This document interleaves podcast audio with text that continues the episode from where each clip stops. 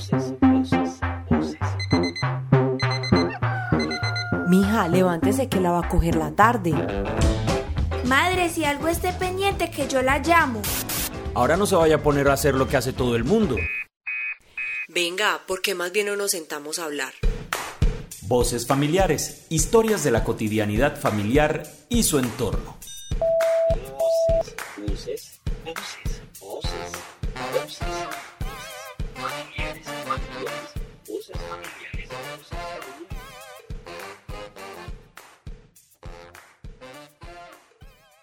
Me delata la mirada.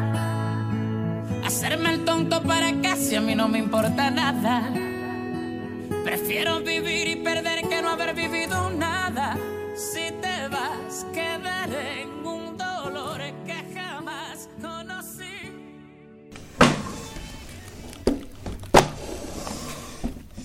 Abuelos, creo que descubrí un tesoro. ¿Qué recuerdos? Bienvenidos a un nuevo episodio de Voces Familiares. En este episodio seremos invitados de lujo a un viaje por el matrimonio de Julia y José, una historia de antaño que tiene mucho que enseñarnos acerca de las diferentes etapas que se viven en la consolidación de una pareja. Una historia en la que la curiosidad de un nieto revelará los más íntimos secretos del matrimonio. Hoy presentamos Relaciones Modernas.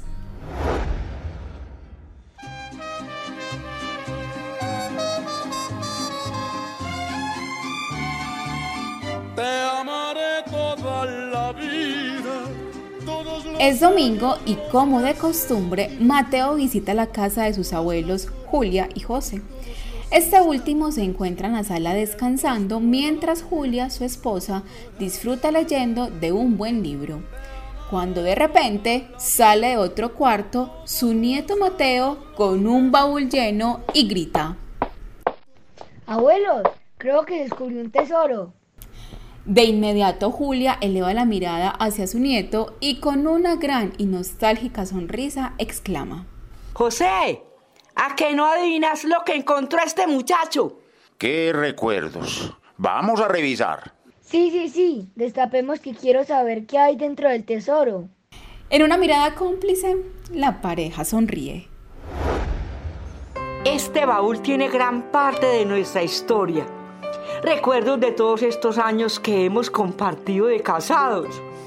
Aquí incluso está mi diario, en donde me desahogaba cuando las cosas no iban tan bien que digamos.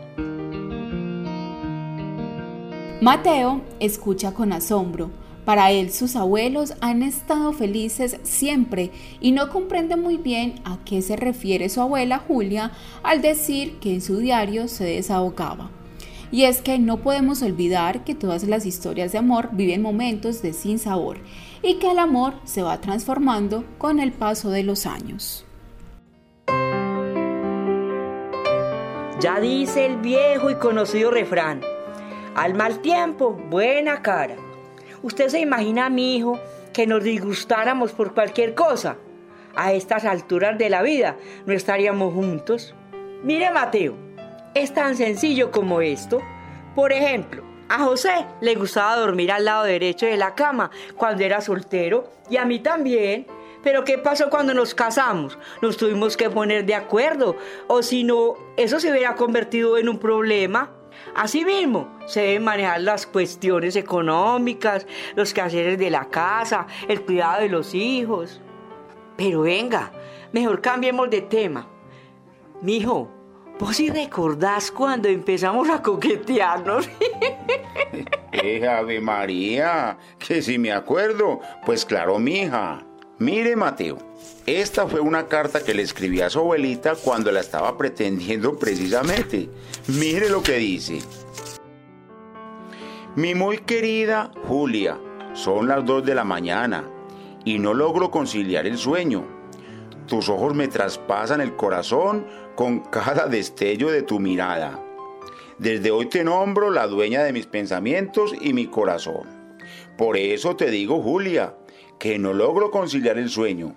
¿Quién te piensa? José.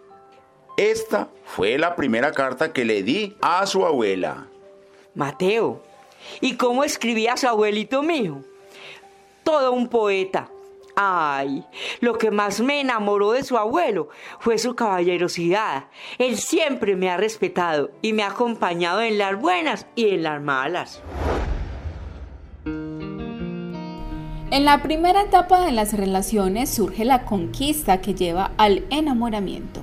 Allí se da un primer acercamiento entre la pareja propiciando atracción física, romántica, emocional y sexual. Pero le cuento que esos eran otros tiempos, Mateo. Imagínese que cuando nos hicimos novios, llegaba a la casa de ella y los papás me recibían en la sala. Eso era como una entrevista. Hablábamos con ellos toda la noche y ay de cogerle la mano. Eso ni riesgo de hacerlo, porque el papá de Julia se sentaba en la mitad de los dos. Uy, abuelo, ¿ustedes cómo hacían? Me imagino vos todo nervioso tratando de conquistar a mi abuelita y con el papá de ella ahí. ¿Y entonces cuándo fue el primer beso?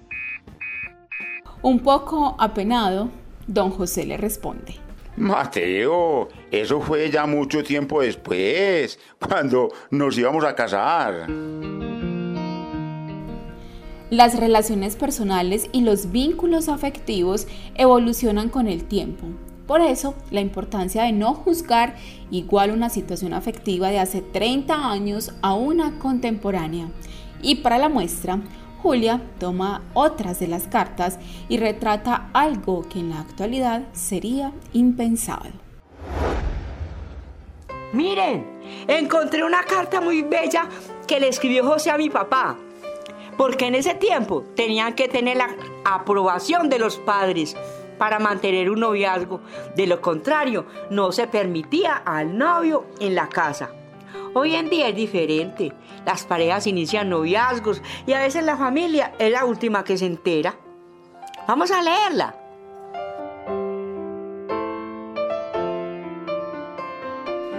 A ver, don Juan, me dirijo a usted no sin antes proclamarle mis mayores respetos. Como bien lo sabe, hace un tiempo tengo una cortés relación con su hija Julia la cual me hace muy feliz. Si me lo permite, la noche del próximo sábado necesito un momento con usted y su señora esposa. El tema que nos reunirá definirá el futuro de su hija y el mío. Cordial saludo, José.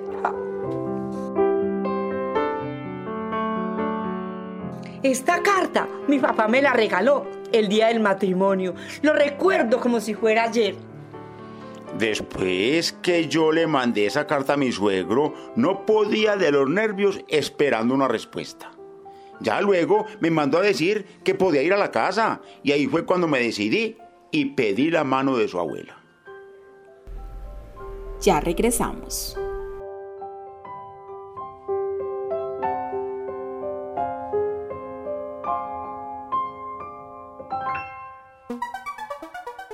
¿Sabías que en Colombia hasta 1853 el matrimonio civil fue considerado una práctica pecaminosa?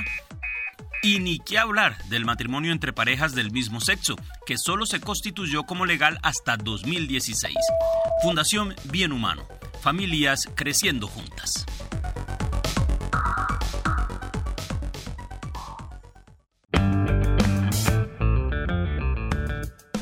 Continuamos con voces familiares.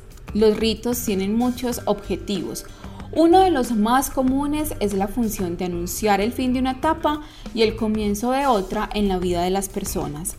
Por esta razón, en muchas culturas como la nuestra, se da gran importancia a la celebración de rituales como el matrimonio.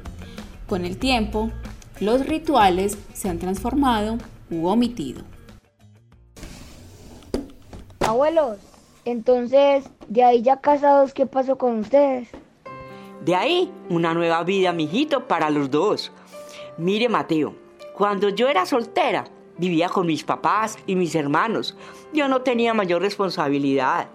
Solamente me dedicaba a estudiar. Y cuando podía, le ayudaba a mi mamá en la casa.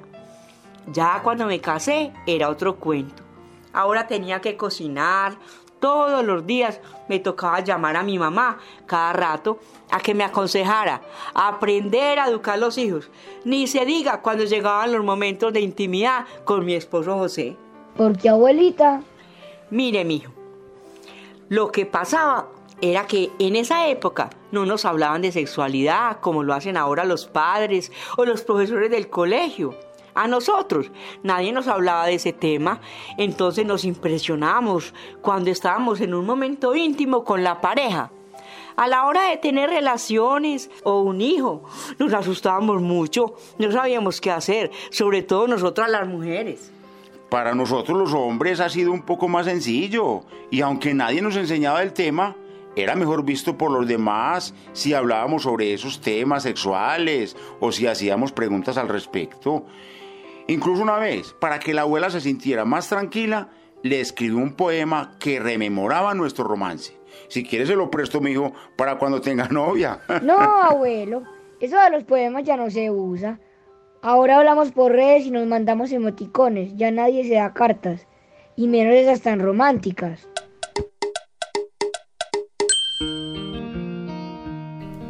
Aunque cambian las formas, en el fondo las motivaciones son las mismas. Este tipo de detalles hacen que la pareja se vaya conociendo y forje un canal de comunicación fundamental para el éxito de la relación. Aunque los medios de comunicación cambian, debe permanecer la esencia, que no es otra que la pareja exprese abiertamente su sentir y sea escuchada por el otro. Don José se dirige a Mateo y le dice, lo que nunca debe hacer una pareja es ocultar sus sentimientos o pensamientos. Eso sí se puede convertir en un problema más adelante. Recuerdo que una vez el suegro nos vino a visitar a la casa y le preguntó a su abuelita que por qué estaba tan aburrida. Entonces su abuelita le dijo que el matrimonio no era lo que ella esperaba, que ella quería trabajar también, aportar dinero para los gastos de la casa, que quería hacer otras cosas además de criar a sus hijos. Y el papá irritado le dijo que entonces quién se los cuidaría, que quién haría los oficios, que no podía trabajar fuera de la casa. Entonces Julia por esos días lloraba y lloraba y lo peor era que no me contaba nada a mí. Abuela, pero usted siempre me dice que cuando uno tiene problemas de encontrar a la persona más cercana. Y ese no era mi abuelito. Entonces, ¿por qué se quedó callada? Porque no quería darle problemas a su abuelo. Además, me daba pena que él creyera que yo quería trabajar por fuera para poder estar callejeando. Construir confianza en esos tiempos era un proceso más lento. Me sentí tan mal que por eso decidí escribir esta carta en donde le conté a su abuelo lo que me pasaba. Yo tenía temor de que él tuviera la misma reacción de mi papá, pero eso no fue así.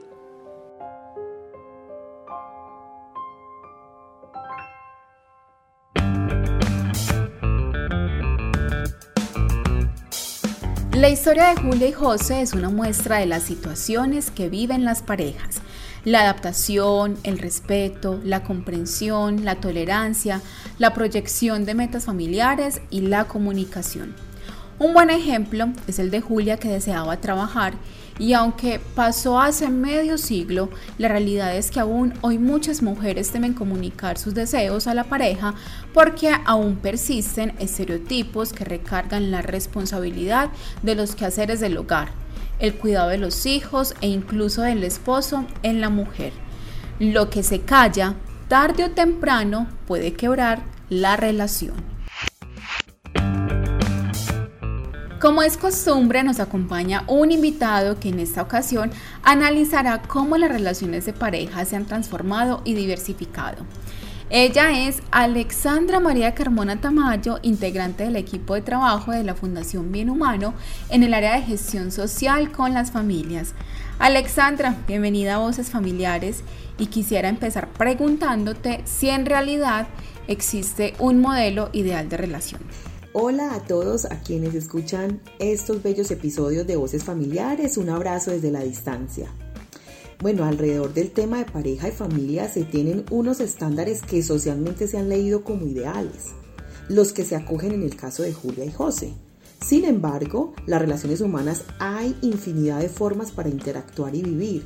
Vale la pena señalar que ninguna forma es mejor que otra y a lo que se le debe dar importancia no es a quienes conforman la pareja ni la familia, sino cómo es su convivencia, su relación, si se sienten cómodos, respetados, apoyados y si se pueden desarrollar cada uno como persona al lado del otro, compartiendo gustos y proyecciones. O sea, Alexandra, que en definitiva se podría decir que las relaciones y familias de hoy ya no son las de antes. Como vimos en la historia, antes solo era concebible las relaciones de pareja en las cuales hombre y mujer se casaban y tenían hijos. Las mujeres pues se dedicaban a todas las tareas del hogar y los temas del cuidado. Y por otro lado, los hombres eran proveedores económicos. Y no era que no existiera otras formas, sino que éstas se mantenían en secreto porque eran mal juzgadas o ilegales. Hoy en cambio, se tiene mayor apertura, reconocimiento y respaldo legal ante la diversidad y que las personas pueden conformar libremente familias y parejas en las que se sienten a gusto. Alexandre, para finalizar, a mí me surge una pregunta y es, ¿cuáles son algunas de esas formas de relacionarnos en la actualidad? Mira, evidentemente conocemos los matrimonios, que pueden ser religiosos o civiles, este último con la opción de ser también entre personas de igual sexo. La unión libre o unión de hecho, que es aquella figura jurídica que se configura luego de dos años de convivencia y mediante al que se adquieren los mismos derechos que los matrimonios civiles. También tenemos LAT, cuyas siglas en inglés traducen Living Apart Together, que en español sería algo como juntos pero no revueltos. En nuestra cultura suelen llamarse también los semi-internos y son aquellas parejas que cumplen las siguientes características. Cada uno vive en su hogar, pasan mm, entre dos o más noches juntas en la casa de alguno de los dos. Socialmente son reconocidos como una pareja que tiene una relación sentimental y construyen planes y tienen proyectos juntos, entre otras características. También tenemos los swingers, que son parejas estables que con o sin convivencia deciden mutuamente tener intercambios sexogenitales con otras parejas, siempre estando juntos y en mutuo acuerdo. Eso es muy importante en esa relación swinger. Relaciones abiertas, pues son aquellas en las cuales los integrantes no consideran la monogamia como la única vía para mantener una relación estable y sana. Es como no tener un acuerdo de fidelidad sino que hay, una, hay un consentimiento mutuo para explorar afectiva y también sexo genital con otras personas y lo que se valora es el deseo de seguir juntos en pareja. Tenemos las parejas poliamorosas. Esta forma de compartir se caracteriza por ampliar las relaciones a vínculos entre tres o cuatro personas se utiliza para definir cuándo un grupo de personas mantienen una relación afectiva, íntima, emocional y genital entre ellas. Lo realizan de forma duradera y simultánea. Es como tener una pareja, pero con más integrantes. En las diferentes formas pueden o no existir hijos, siendo hoy en día pues una opción y no una obligación. Lo importante es respetar las decisiones de cada quien y que las relaciones se constituyan entonces en un espacio de disfrute y de crecimiento mutuo. Alexandra, muchas gracias por habernos acompañado. De verdad que todo lo que nos compartes se convierte en una ventana para ampliar nuestros horizontes y entender mejor este mundo diverso. No es más por hoy, pero no podemos irnos sin antes preguntar a quienes nos escuchan por qué crees que un modelo de relación es mejor que otro. ¿Te animarías a intentar otra forma de relación? ¿Qué hace falta para que respetemos las nuevas formas de unión familiar? Gracias por acompañarnos en este viaje. Voces Familiares es una realización de la Fundación Bien Humano con el apoyo de la Fundación Bolívar da Vivienda y la Fundación Fraternidad Medellín. En el episodio de hoy, como invitada especial, nos acompañó Alexandra María Carmona Tamayo, integrante del equipo de trabajo de la Fundación Bien Humano en el área de gestión social con familias. Realización Juan Fernando Arenas. Talento actoral Josefina Betancur, Tomás Moncada y Fernando Betancur. Narración Luisa Cañas. Si deseas escuchar este capítulo o acceder a otros nuevos, no dudes en buscarnos en Spotify o la que sea tu plataforma de podcast favorita. O si crees que es más fácil, escríbenos al 314-892-0513 y con gusto te haremos llegar por WhatsApp un nuevo episodio cada semana. Es todo por ahora. Los esperamos en un próximo episodio que seguro te resultará familiar.